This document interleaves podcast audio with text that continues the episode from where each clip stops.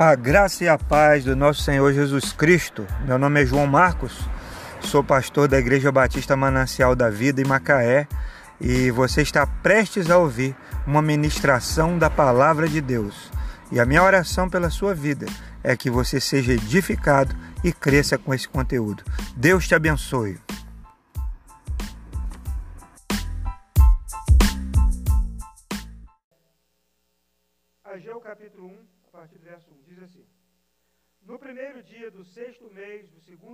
Reinado de Dário, a palavra do Senhor veio por meio do profeta Ageu ao governador de Judá, Zorobabel, filho de Salatiel, e ao sumo sacerdote Josué, filho de Josadaque, dizendo: Assim diz o Senhor dos Exércitos: Este povo afirma, afirma, ainda não chegou o tempo de reconstruir a casa do Senhor?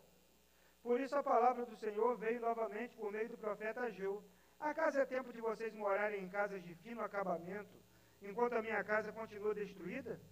Agora sim, agora assim diz o Senhor dos Exércitos: Vejam aonde os seus caminhos os levaram. Vocês têm plantado muito e colhido pouco. Vocês comem, mas não se fartam. Bebem, mas não se satisfazem. Vestem-se, mas não se aquecem. Aquele que recebe salário, recebe para colocá-lo numa bolsa furada. Assim diz o Senhor dos Exércitos: Vejam aonde os seus caminhos os levaram. Subam um monte para trazer madeira, construam um templo para que eu me alegre e nele seja glorificado, diz o Senhor. Vocês esperavam muito, mas eis que veio pouco, e o que vocês trouxeram para casa eu dissipei com um sopro. E por que eu fiz? Pergunta o Senhor dos Exércitos por causa do meu templo, que ainda está destruído, enquanto cada um de vocês se ocupa com a sua própria casa. Por isso, por causa de vocês, o céu reteve o orvalho e a terra deixou de dar o seu fruto. Nos campos e nos montes provoquei uma seca que atingiu o trigo, o vinho e o azeite e tudo mais que a terra produz. E também os homens e o gado. O trabalho das mãos de vocês foi prejudicado. Zorobabel, filho de Seatiel, o sumo sacerdote Josué, filho de Josadac, e todo o restante do povo obedeceram à voz do Senhor, o seu Deus, por causa das palavras do profeta Ageu, a quem o Senhor, o seu Deus, enviara. E o povo temeu o Senhor. Então Ageu, o mensageiro do Senhor, trouxe a mensagem do Senhor para o povo. Eu estou com vocês, declara o Senhor. Assim o Senhor encorajou o governador de Judá, Zorobabel, filho de Setiel, o sumo sacerdote Josué, filho de Josadac, e todo o restante do povo e eles começaram a trabalhar no templo do Senhor dos Exércitos, o seu Deus, no 24 ano do, do sexto mês do segundo ano do reinado de Dário. Amém, meus irmãos? O pessoal estava, já estava lá, eles já tinham sido autorizados a ir para a cidade. Mas eles começaram então a se programar para reconstruir o muro. Faltavam aqui aproximadamente 20 anos para completar os 70 anos do cativeiro da Babilônia. Deus queria que o povo chegasse em Jerusalém de volta com um templo de pé. Era uma prioridade a reconstrução do templo. Mas o que o povo fez? O povo então começou a se preocupar com as suas próprias casas. O pessoal começou a se preocupar em arrumar o seu cantinho. Eles chegaram lá, viram o, o, muro quebrado, vamos consertar aqui cada um perto da sua casa, vamos consertar aqui essa casa que está caída, a fachada, vamos encomendar madeira, vamos trabalhar. E o templo então continuou ali, sem culto, o templo continuou destruído, o altar caído. E, irmãos, não é por causa da figura do templo, mas é pelo que o templo significava. Era ali que o povo sacrificava a Deus, era ali que o sacerdote oferecia sacrifício pelo pecado, era ali que o povo saía limpo. E eles não estavam preocupados com isso. Não era pelo prédio, mas pela presença de Deus que aquele prédio significava. Ele estava destruído. E aí o pessoal começou a enrolar, né? Enrolar com essa obra. Eu acho que quase todo mundo aqui já fez obra, né? Obra é assim, é difícil. Porque às vezes você é, pega pedreiro bom, mas falta material, às vezes pega o teu material e o pedreiro enrola, o servente falta. Antigamente lá na roça, quando iam contratar, o pessoal perguntava para a pessoa se ela fumava de rolo. Você fuma fumo de rolo? Aí o rapaz falava assim, estava procurando uh, fumo, Ah, então não serve não. Por que, que não servia para aqueles patrões que fumavam fumo de rolo? Porque um cigarro de fumo de rolo, o cara vai tirar o fumo do bolso, ele bota a enxada aqui, ele faz assim com a perna e começa então a raspar o fumo, botar no papel, enrolar, colar, acender, no, vira para cá e vira para lá. Hoje em dia seria o WhatsApp, né? Quando o WhatsApp começou a funcionar, eu fui, fui num barbeiro lá em Mesquita. É rápido cortar um, é pouco cabelo, não tem tanto assim. Minha qualidade capilar não está assim, essas coisas. Mas um cabelo assim, um corte a máquina, um rapaz um dia parou tanto. Ele cortava aqui, aí o negócio fazia. Era do assovio ainda. Aí ele parava, deixava a máquina, pagava, ele voltava. Aí ele está lá, quando ele está passando a máquina, chegava outro, ele parava, ele, uma quarta vez eu falei, termine de cortar meu cabelo. Depois você olha essas mensagens, eu nem tinha WhatsApp, meu telefone não, não tinha, estava conversando. Então, às vezes a gente perde o foco no trabalho. Às vezes a gente perde o foco. O trabalhador na roça, o barbeiro lá no WhatsApp, às vezes perde o foco, se distraía. E quando nós temos algo para fazer, nós precisamos começar a fazer.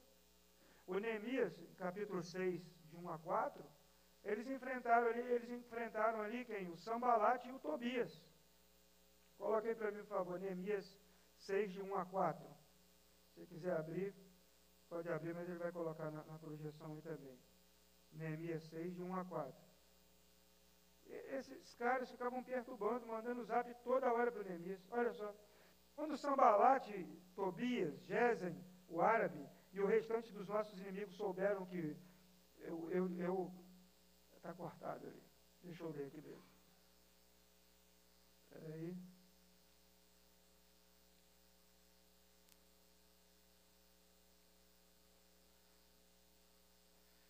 os nossos inimigos souberam que o rei. Está cortando essa tela aí, ela está. Problema, eu vou achar aqui.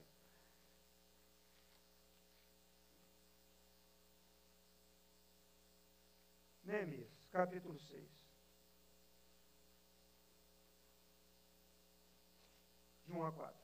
Quando Sambalate, Tobias, Gesem, o árabe e o restante dos nossos inimigos souberam que eu havia reconstruído o muro e não havia ficado nenhuma brecha, Embora então eu ainda tivesse não tivesse colocado as portas nos lugares, Sambalat e Gesem mandaram-me a seguinte mensagem. Assoviou zap do Neemias. Venha, vamos nos encontrar num dos povoados na planície de Ono. Eles, contudo, estavam tramando fazer-me mal. Por isso enviei-lhes mensageiros com essa resposta.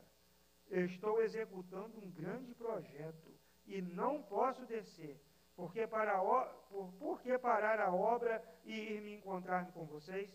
Eles me mandaram mensagem quatro vezes, a mesma mensagem, e todas as vezes eu lhe dei a mesma resposta. Quando você está fazendo algo, você precisa estar focado. Então, quando Neemias estava lá preparando para botar a porta, chegou a mensagem, ele olhou, Sambalate e Gesem. Oh, meu Deus do céu, o que, que eles querem dizer? Ele abriu a mensagem. Vem encontrar com a gente aqui. Na mesma hora ele já digitou, falou, não posso. Eu estou fazendo um grande serviço. Daqui a pouco chega mesmo, você pensa a perturbação que é, e existem coisas que vêm para tirar o nosso foco do que realmente importa. Às vezes a gente acha que uma coisa vai ser boa, mas não é, é para atrapalhar. Então nós precisamos é, pre prestar atenção nas coisas que nos atrapalham e priorizar o que realmente é, é, tem que ser feito. E aí, a primeira coisa que nós vemos aqui nesse texto, meus irmãos, é que se o mundo está em ruínas, se a igreja está precisando de, de algo, o lugar que você está inserido, a sua casa, a igreja, o mundo, é porque talvez falte é, é, trabalho, falte mão de obra. As pessoas falam assim, esse, esse mundo está tá acabado, ou essa igreja precisa mudar, ou os apelos espirituais né, das pessoas, volta logo, Jesus. Mas a gente não, não consegue ver, muita gente, as pessoas não querem fazer nada para mudar o cenário. Está ruim? Está ruim. Precisa fazer? Precisa fazer. Mas quem vai fazer? Não tem quem faça. E esse é o problema, porque para reclamar, sempre tem muita gente. Para mandar o zap, para falar o que, que precisa, que está faltando, que tem que remendar, que o mundo está difícil, que as coisas estão. Não, eu voto, eu vou votar em branco. Eu vou, vou votar nulo. Aí eu vou lavar as minhas mãos, igual o, o acho que o Herodes, né? Lavou as mãos, ah, vou lavar as minhas mãos. Aí vai cantar a música do Zeca Pagodinho. Qual a música do Zeca Pagodinho? Deixa a vida me levar. Todo mundo ligado aí no pagode do Zeca Pagodinho. Aí perguntaram para ele num podcast se ele levava isso aí a sério. Porque se eu levasse isso a sério, como eu vou viver se eu deixar a vida me levar? Eu preciso trabalhar, eu preciso administrar. Então ele canta, mas ele não vive, né? Ele não deixa a vida, a vida levar ele. A vida leva eu. Não pode ser assim. Então, para falar, para reclamar, sempre tem muita gente, mas para fazer tem pouco. Né? Então, o que o Senhor está demandando do seu povo nessa, nessa passagem de, de Ageu aí? Volta lá para Ageu. No capítulo 1, versos de 5 a 7, ele diz assim: Agora, assim diz o Senhor dos Exércitos: Vejam aonde os seus caminhos os levaram. Vocês têm plantado muito e colhido pouco. Vocês comem, mas não se fartam. Bebem, mas não se satisfazem. Vestem-se, mas não se aquecem. Aquele que recebe salário, recebe para colocá-lo numa bolsa furada. Assim diz o Senhor dos Exércitos: Vejam aonde os seus caminhos os levaram. Meus irmãos, quantas pessoas vivem exatamente isso que está aqui? Nunca estão satisfeitos com nada, não se satisfazem com nada. O carro está ruim, a casa não está boa, mas é a melhor, é o melhor carro, a melhor casa, a família, tudo, nada satisfaz. Por quê? Porque tem algo de errado no relacionamento com Deus. Porque quando as pessoas estão distantes de Deus, elas se perdem. Se perdem de si mesmas, se perdem da família. E aqui o povo estava feliz, trabalhando, trabalhando, trabalhando, mas nada rendia. Eles estavam preocupados com as suas belas casas, estavam trabalhando muito, mas eles não conseguiam produzir nada, porque Deus estava tentando parar, para que eles pudessem refletir. E às vezes as circunstâncias ficam ruins para nós, porque Deus quer falar conosco. Às vezes dá errado. E pode ter certeza que nada está tão ruim que não possa o quê? Piorar. Que pode ficar pior. Às vezes a pessoa fala, não, porque está muito ruim, vai melhorar. Não, pode ficar pior. E aí você descobre que o fundo do poço ainda tem porão. Não acabou. Tem ainda um buraco embaixo do fundo do poço. E enquanto você não parar e olhar para cima e falar, Deus, o que está acontecendo? Você vai continuar achando um porão atrás do outro no fundo do poço. Nós precisamos priorizar a coisa certa. Nós precisamos ajustar os nossos olhos, a nossa visão, a nossa vida para priorizar o que Deus prioriza. Sabe, irmãos, a, a vida ela é, é corrida para todo mundo. Quem tem filho, quem trabalha. Lá em casa eu tenho três crianças, preste atenção, três crianças.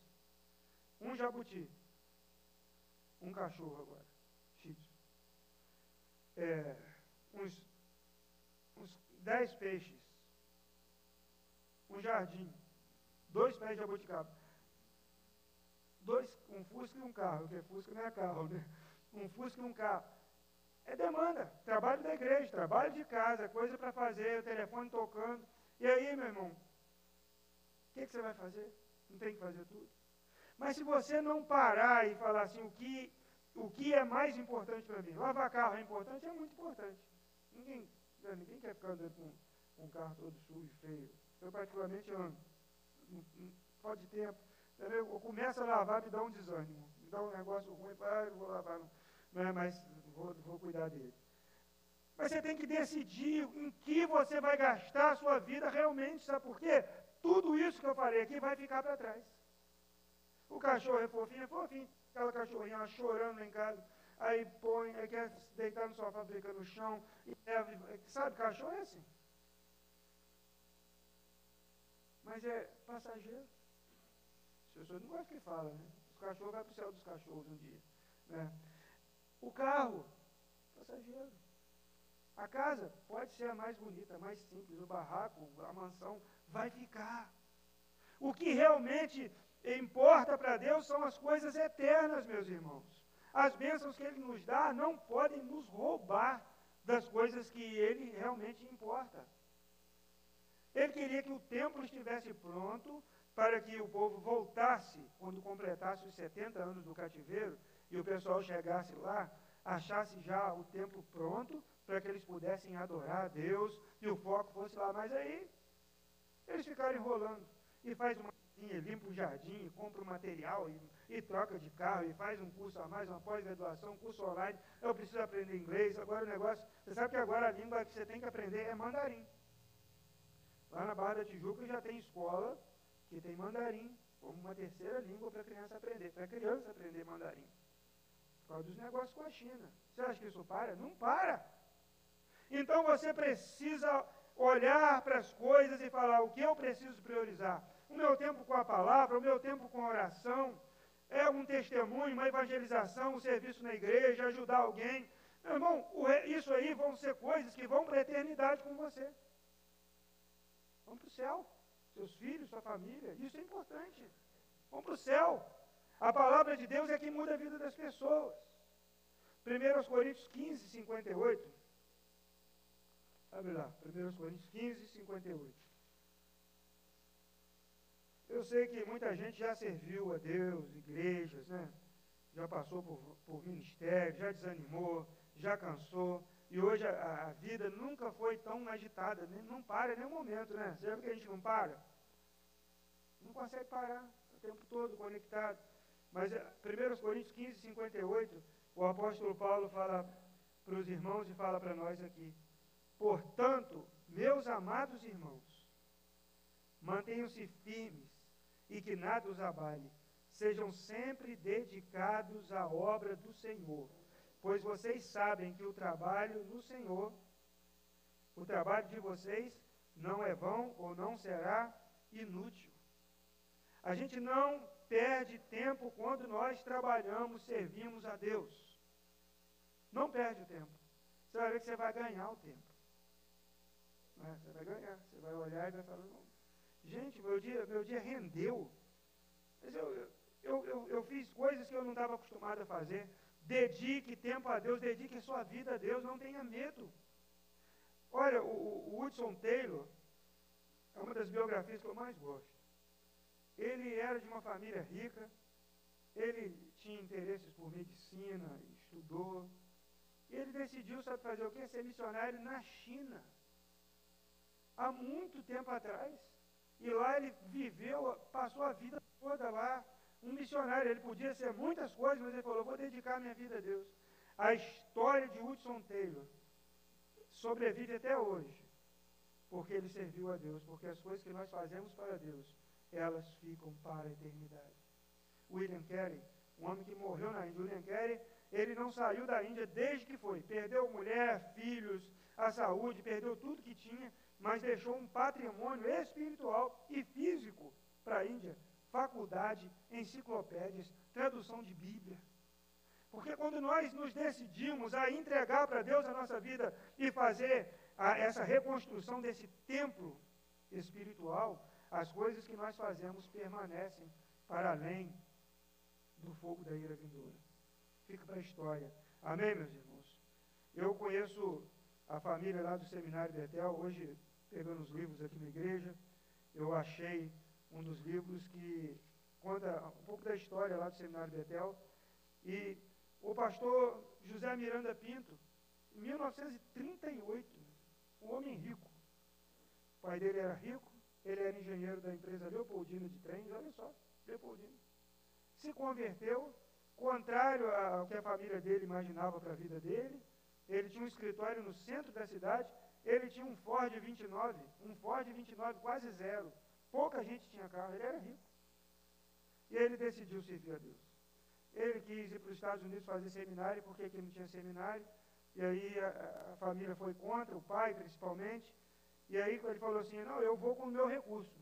Eu vou vender o meu carro, e eu vou alugar o escritório, e com essa renda eu consigo me manter lá.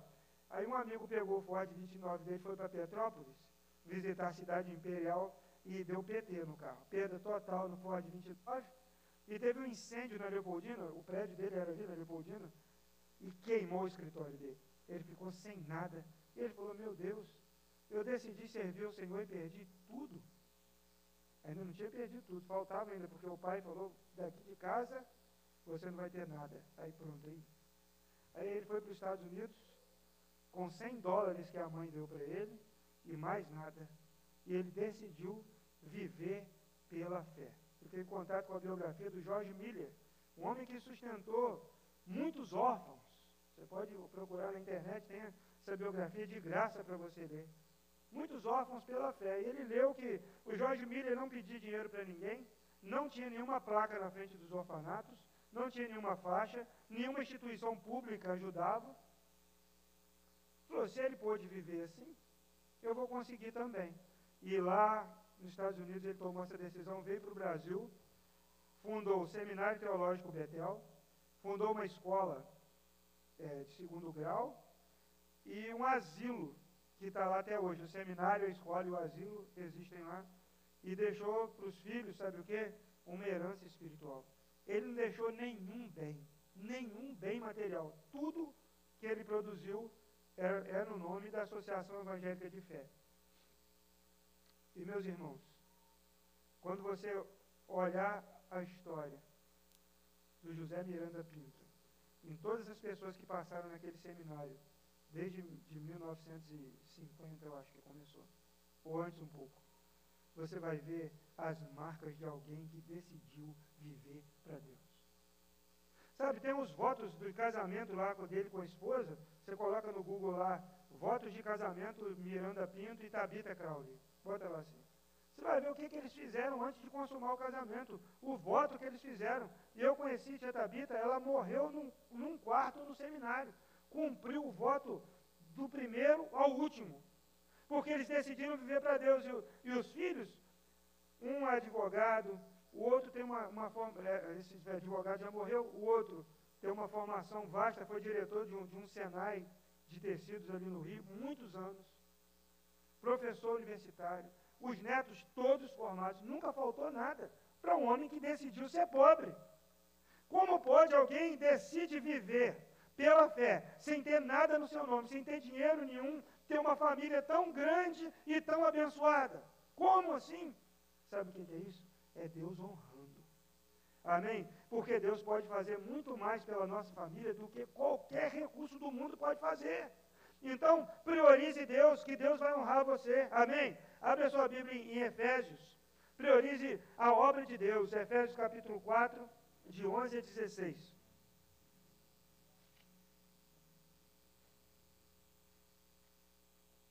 Efésios 4, de 11 a 16. Diz assim: E ele designou alguns para apóstolos, outros para profetas, outros para evangelistas e outros para pastores e mestres com o fim de preparar os santos para a obra do ministério, para que o corpo de Cristo seja edificado, até que todos alcancemos a unidade da fé e do conhecimento do Filho de Deus, e cheguemos à maturidade, atingindo a medida da plenitude de Cristo.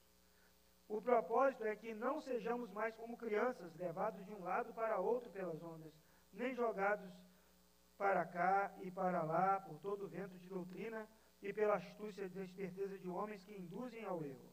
Antes, segundo a verdade, em amor, cresçamos em tudo naquele que é a cabeça, Cristo. Dele todo o corpo, ajustado e unido pelo auxílio de todas as juntas, cresce e edifica-se a si mesmo em amor, na medida que cada parte realiza a sua função. A igreja é o corpo de Cada um de nós tem uma função no corpo de Cristo. Amém, meus irmãos? Temos dons, talentos, recursos para a edificação da igreja. Para que, que Deus te deu talento? Para que, que Deus te deu dons? Para que, que Deus te deu recursos? É para expandir o reino de Deus. E pode ter certeza que quanto mais você doar de si, doar do que Ele te deu, deu mais vai multiplicar. Você não consegue plantar Dizem que você não consegue plantar um grão de milho quatro ou cinco vezes. Tem que ter muita terra. Que se você plantar um grão de milho, vai, vão nascer ali, se der tudo certo, né? tem os fatores climáticos, mas umas quatro espigas. Cada, cada espiga, se for boa, tem mais de 600 grãos. Aí você planta essas quatro espigas e cada um desses grãos vai produzir um pé de milho que vai dar mais quatro espigas cada um. É, quanto mais você dá, mais você tem. quanto mais você semeia, mais você recebe. Não dá para contar. E aí, em 1 Coríntios capítulo 9, a Bíblia diz que quanto mais você semeia, mais você colhe, é proporcional. Eu plantei uma rocinha de milho uma vez, pequenininha. O primeiro plantio não deu certo, que a chuva não chegou a tempo, mofou a semente, plantei de novo. Colhi de acordo com o que eu plantei. Fiquei triste com, porque minha colheita foi pequena? Não. Tinha um pedacinho de terra, plantei a quantidade necessária. Medi lá um passo, pé de milho, pé de milho, plantei. Fiquei cuidando daquilo ali, plantei. Quando colhi, fiquei feliz. Colhi de acordo com o que eu plantei. Eu não vou, não vou reclamar, ah, eu plantei isso, eu queria mais. Claro que não. A Bíblia fala que é proporcional ao que plantar. Mas você pode ter certeza, certeza, que se você plantar muito, você vai colher muito, porque a Bíblia diz isso. Então, com essas plantações de perder de vista que a gente vê na, nas fazendas, na televisão, imagine, tem que ter uma máquina para colher. Deus, Ele pode fazer muito na sua vida quando você decidir entregar tudo, tudo da sua vida que você tem para Ele. Senhor, o Senhor me deu um talento, usa. O Senhor me deu um dom, usa para a edificação da sua igreja. Senhor, o Senhor me deu dinheiro, usa para a glória do seu nome. Para multiplicar. Tem gente que não gosta que fala disso, mas é o que a Bíblia fala. Não, a gente não dá conta de colher tudo que Deus faz frutificar na nossa vida quando a gente semeia. Semeie sem parar. A Bíblia fala, jogue a semente sem parar, porque você não sabe qual é que vai germinar. Está lá escrito em Eclesiastes, não é? E tem outro texto em Eclesiastes que fala que aquele que fica olhando o vento nunca semeia, e aquele que fica olhando as nuvens nunca colherá. É aquela pessoa que fica sempre esperando o momento certo para fazer algo. Não, quando meus filhos estiverem adolescentes, aí eu vou. Pode contar comigo, eu. Quando as crianças terminarem o segundo grau, agora está indo para a faculdade, uma preocupação tem que arrumar lugar para ficar, vai para outra cidade. Então, aí o tempo vai passando, você vai ficando cada vez mais velho, e o seu tempo, pra, pra, o seu tempo para servir vai ficando cada vez mais curto. Quando a gente comemora aniversário, não é mais um ano, não, é menos um. É, menos um. A vela está queimando. O Rubem Alves fala no livro dele, né, num artigo, que é uma bacia de jabuticaba. Cada, cada vez a jabuticaba vai diminuindo na bacia. E até quando nós vamos ficar esperando para começar a reconstruir o templo do Senhor? Na nossa vida, na nossa casa, no nosso trabalho, na nossa cidade, no nosso bairro. Até quando?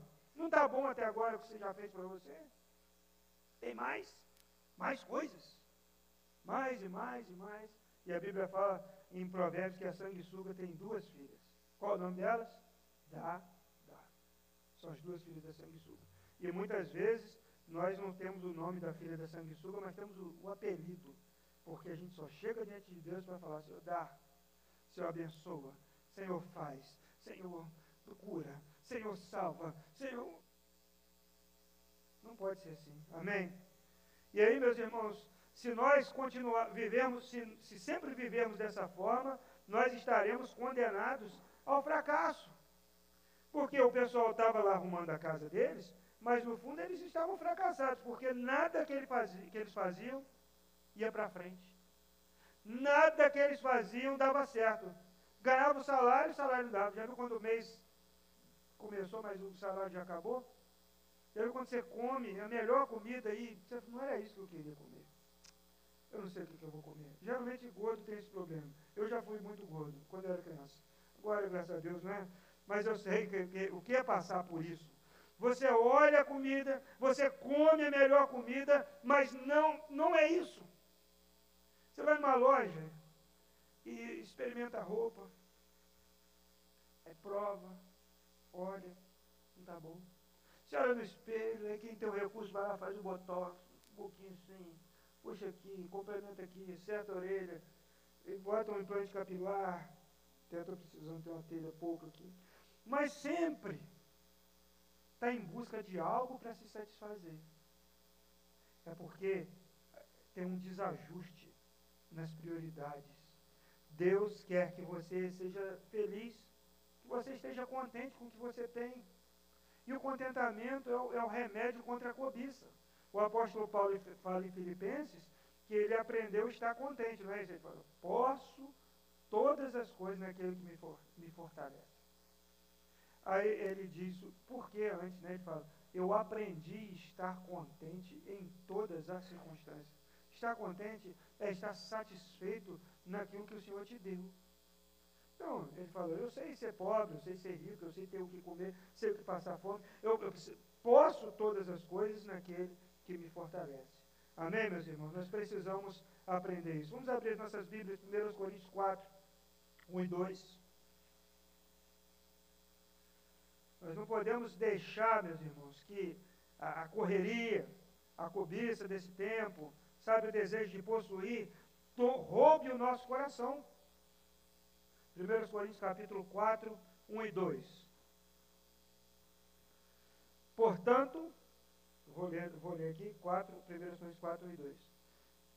Portanto, que todos nos considerem como servos de Cristo e encarregados dos mistérios de Deus. O que se requer destes encarregados é que sejam fiéis. Amém, meus irmãos? Seja fiel naquilo que Deus te deu. Seja no seu dom, seja nas suas nas bênçãos que você tem. Né? Todos nós temos bênçãos, cada um a sua medida. Né? Deus ele nunca, ele nunca deixa você sem nada. Ele é bom, que a sua misericórdia dura para sempre. E cada um aqui, a sua medida, já recebeu de Deus uma bênção maravilhosa. E nós precisamos ser fiéis a Ele. Amém, meus irmãos? Tiago capítulo 4, verso 17.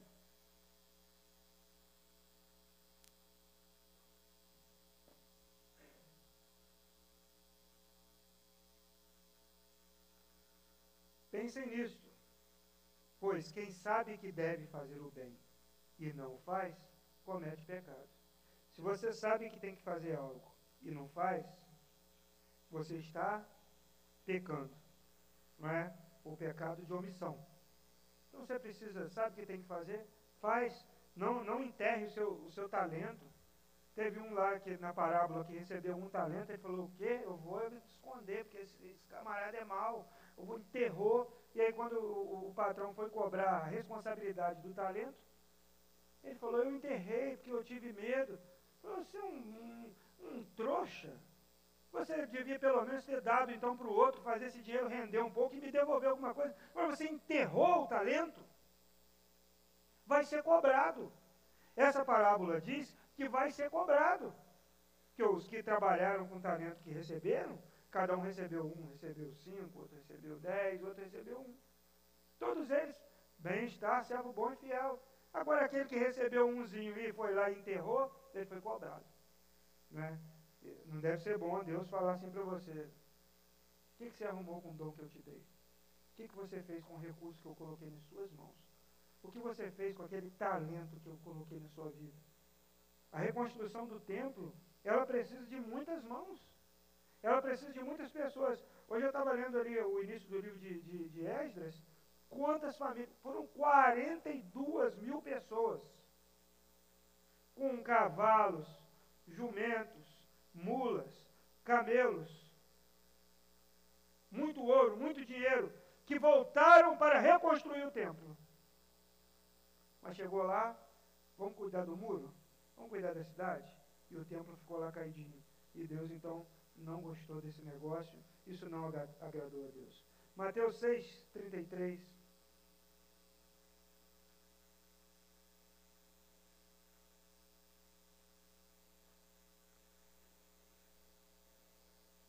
Diz assim: Busquem, pois, em primeiro lugar o reino de Deus e a sua justiça, e todas essas coisas lhe serão acrescentadas. Vou ler o 34 também, que é muito bonito.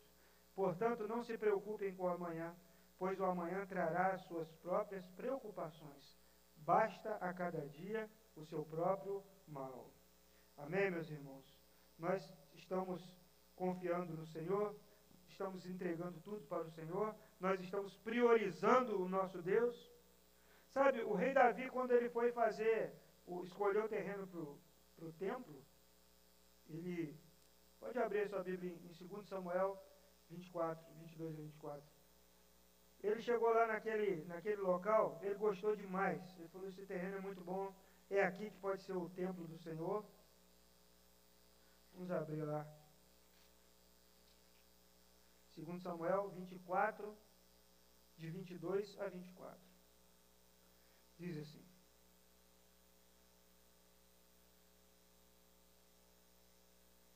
Vou ler a partir do 20 aqui. Quando Araúna viu o rei e seus soldados vindo ao encontro dele, saiu e prostrou-se perante o rei com o rosto em terra, e disse: Porque o meu senhor e rei veio ao seu servo? Respondeu Davi: Para comprar a sua eira e edificar nela um altar ao Senhor, para que cesse a praga no meio do povo. Araúna disse a Davi: O meu senhor e rei pode ficar com o que desejar e oferecê-lo em sacrifício. Aqui estão os bois para o holocausto e o debulhador e o jugo e os bois para e os dos bois para a lenha. O rei, ó rei, eu dou tudo isso a ti. E acrescentou: Que o Senhor teu Deus aceite a tua oferta. Mas o rei respondeu a Araúna: Não, faço questão de pagar o preço justo. Não oferecerei ao Senhor, o meu Deus, holocaustos que não custem nada e comprou a eira e os bois por cinquenta peças de prata. Davi edificou ali um altar ao Senhor e ofereceu holocaustos e sacrifícios de comunhão. Então o Senhor aceitou as súplicas em favor da terra e terminou a praga que destruía Israel.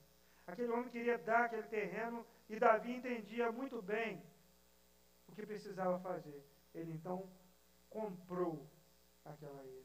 Falou: Eu não vou dar para o Senhor algo que não me custe nada. Às vezes nós queremos dedicar a Deus o que nos sobra. Sobrou tempo, sobrou dinheiro, sobrou é, ideias. Geralmente a gente coloca tudo aqui e aí o que sobrou nós retiramos, então entregamos a Deus. E aí a gente sempre dá para Ele o que não, não nos custa nada.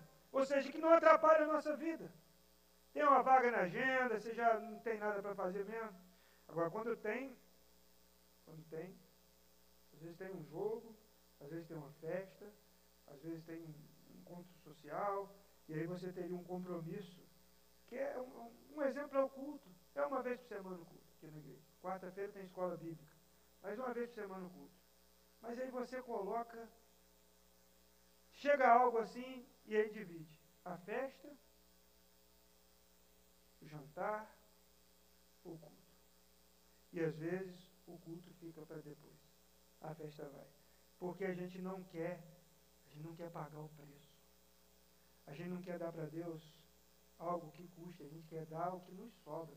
Claro que às vezes você está com uma criança em casa, às vezes é, é, é chega uma visita.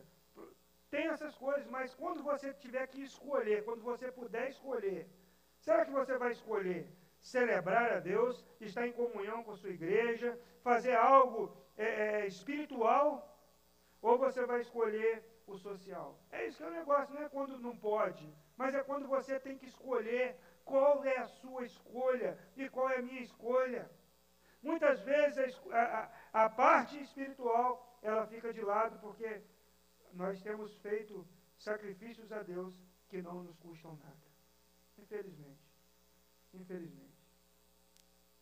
Irmãos, a prosperidade ou a sequidão da vida de muitas pessoas está é, relacionada à falta de buscar a Deus, buscar colocar as prioridades no, no lugar certo. Né? Quando a gente lê Ageu 1, de 5 a 9, nós vemos ali ele alertando aquele povo. Olha, vocês estão fazendo, mas não estão chegando a lugar nenhum, porque vocês escolheram cuidar somente da casa de vocês. Ele diz: vocês acham certo morar em casas de fino acabamento enquanto o meu, enquanto o meu templo está destruído? Agora, esquece a sua casa, esquece um templo físico e pensa na sua vida espiritual. Muitas vezes você está preparado com inglês, com mandarim, você está com seu é, físico maravilhoso, está com a qualidade capilar invejável, está com a vida social maravilhosa, mas o templo, a vida espiritual está destruída. Não ora, não lê a Bíblia, não tem relacionamento com Deus. Ah, escuto não acaba, esse pastor está falando demais logo hoje, que eu vim aqui, resolveu falar, começar a série, e o coração não está mais inflamado por Deus. Por quê? Aí essa sensação de vazio. Aí precisa de, de um cachorro novo. Eu não precisava de um cachorro, as crianças queriam. Aí você vai lá e compra um cachorro. Mas não é o cachorro. Aí você vou trocar vou fazer uma aventura radical. Vou, pra, vou, pra, vou escalar uma montanha. Aí escala a montanha e volta. Eu vou comprar uma roupa. Eu vou comprar uma bolsa. Eu vou, e, e nada. É porque o templo, o templo está destruído. Você olha a fatura do cartão de crédito. Você olha a conta bancária, dívida em cima de dívida, você fala, mas eu ganho tanto, meu dinheiro não dá para nada, meu Deus, o que está acontecendo? Tem misericórdia, devorador. Eu vou dar dízimo, mas pega o envelope, vai lá dar o dízimo. Continua com o devorador. Por quê? Porque a vida espiritual, o templo, o templo, o templo continua destruído e Deus então está mandando mensagens para você. Está vendo que seu casamento está acabando? Está vendo porque você não está satisfeito com nada? É porque você está priorizando a coisa errada. Amém, meus irmãos? Deus fazia questão daquele templo de, que, que fosse reconstruído. Ele estava preocupado com a cidade. A cidade podia fazer depois. Ele queria adoração.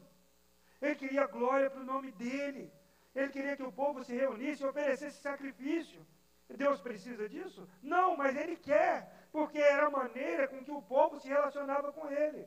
Agora a gente precisa ir lá em Jerusalém oferecer sacrifício? Nem dá. Nem dá, porque só se, só se oferecia sacrifício no templo. O templo está destruído, não tem templo lá mais. Então nem dá. Se quiser, vamos matar uns carneiros aí. Aqui não vale, só vale lá. Mas não precisa disso mais. Porque o sacrifício verdadeiro já foi feito. Suficiente. Jesus já morreu por nós, pelos nossos pecados, se entregou por nós.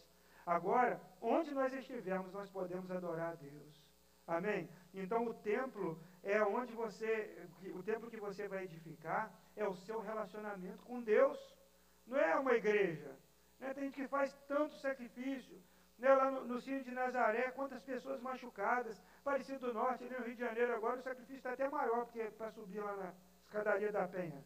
Está né? Tá perigoso. Mas tem gente que vai. Tem gente que pega o dia de uma casa e dá para determinada igreja. Carrega galão de água de 20 litros para o monte, para poder orar lá no monte. Mas não é isso. A Bíblia diz que a palavra de Deus ela está perto de ti, sua boca e no seu coração. Está aqui hoje. Amém? Você não precisa estar com seu joelho arrebentado, você não precisa carregar um galão d'água, você não precisa ter vindo carregando uma cruz pesada de madeira, porque Deus, Ele está querendo que você edifique, edifique a sua vida espiritual, o templo espiritual. Isso que Ele queria falar é isso que ele queria daquele povo. Amém, meus irmãos? É, ele, ele não habita em templos feitos por mãos humanas. Né? Abre sua Bíblia em Atos 7, 48. Atos 7, 48. Eu já estou caminhando aqui para terminar. Atos 7, 48.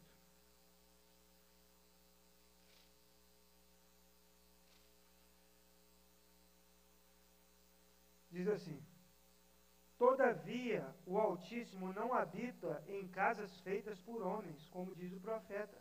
O céu é o meu trono e a terra e, e a terra o estrado dos meus pés.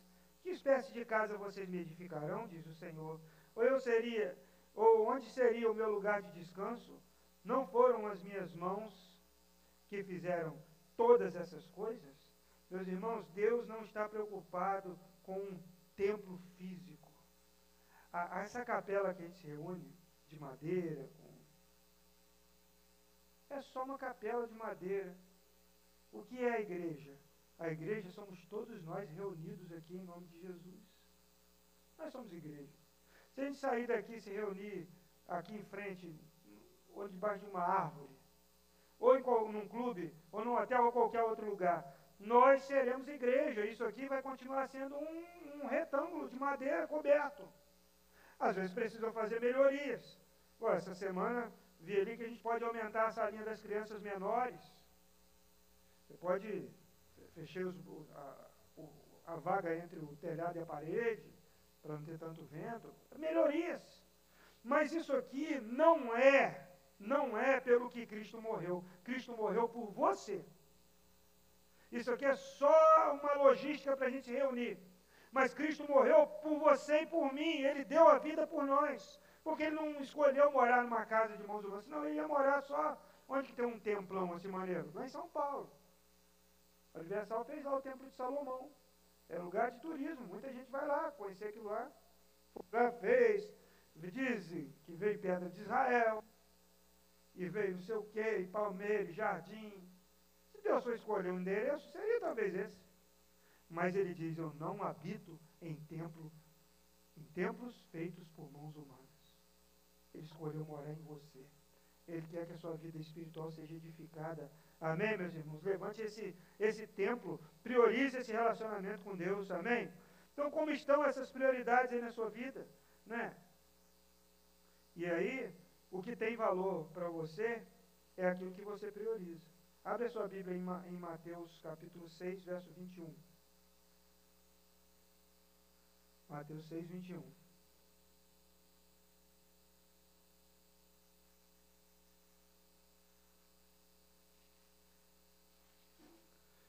Mateus 6, 21. Diz assim. Eu vou ler a partir do 19, irmão, já estou terminando aqui.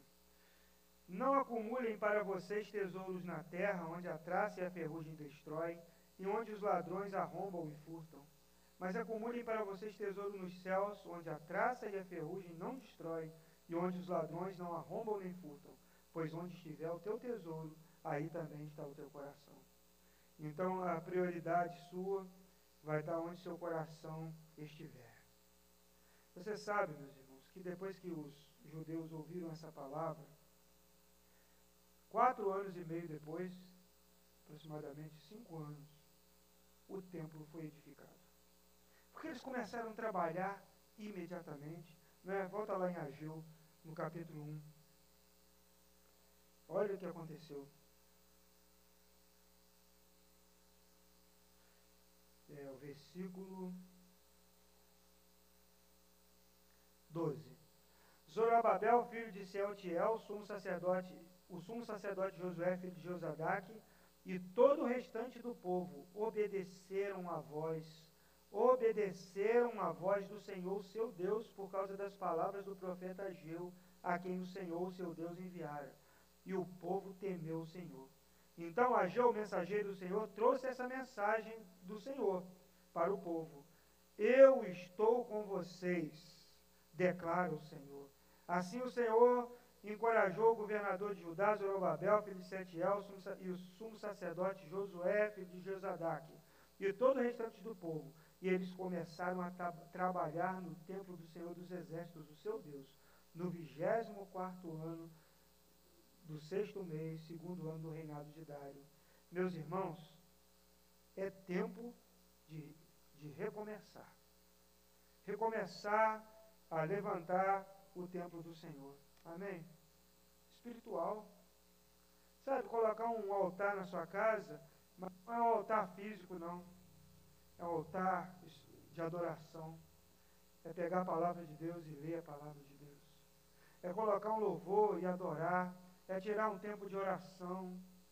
Sabe, é, é declarar bênção sobre a sua família, sobre os seus filhos é poder orar e abençoar ali aquela casa, o, o seu vizinho.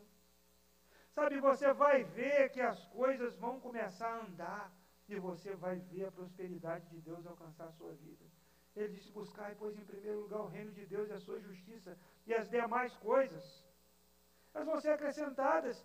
E as demais coisas lá era comida, roupa, sabe, transporte, carro, casa, tudo isso. Deus, você está faltando alguma coisa para você? Ele já está te dando. Só que você às vezes não percebe. Porque você está olhando para o lado errado. Amém, meus irmãos? Abre aí o Salmo, o Salmo 37. Salmo 37, a partir do verso 4.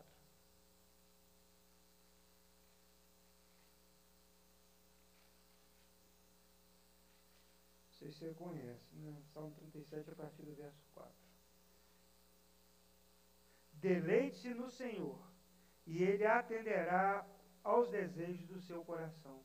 Entregue o seu caminho ao Senhor, confie nele e ele agirá. Ele deixará claro como a alvorada que você é justo e como o sol do meio-dia que você é inocente.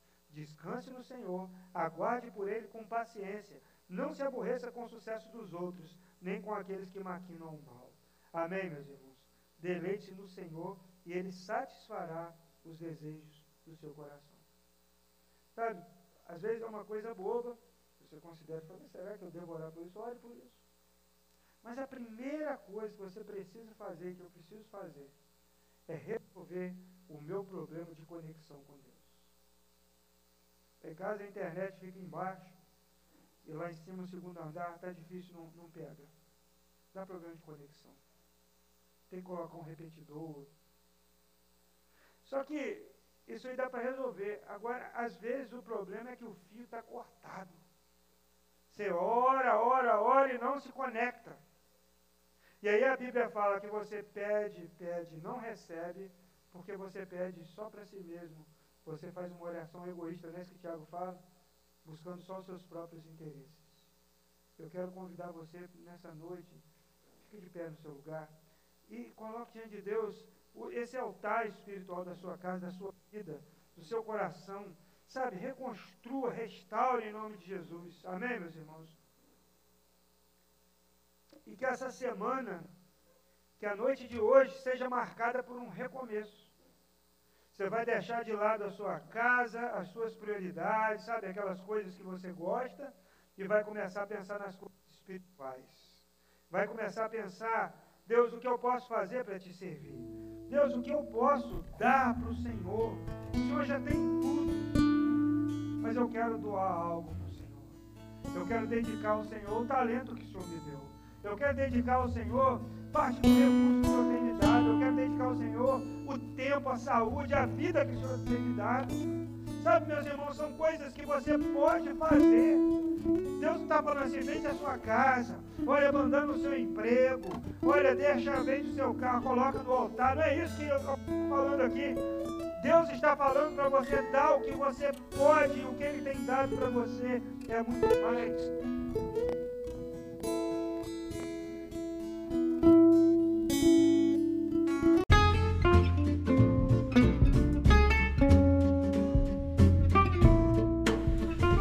bem, que bom que você chegou até aqui. Eu quero dar uma palavrinha final. Quero convidar você para nos conhecer pessoalmente, né? Vem aqui conhecer a igreja. Nossos cultos acontecem sempre aos domingos às 18 horas e 30 minutos no Vale das Palmeiras em Macaé. Muito bom saber que você está participando através desse podcast das nossas ministrações, que você possa ter sido edificado. Um abraço, Deus abençoe a sua vida.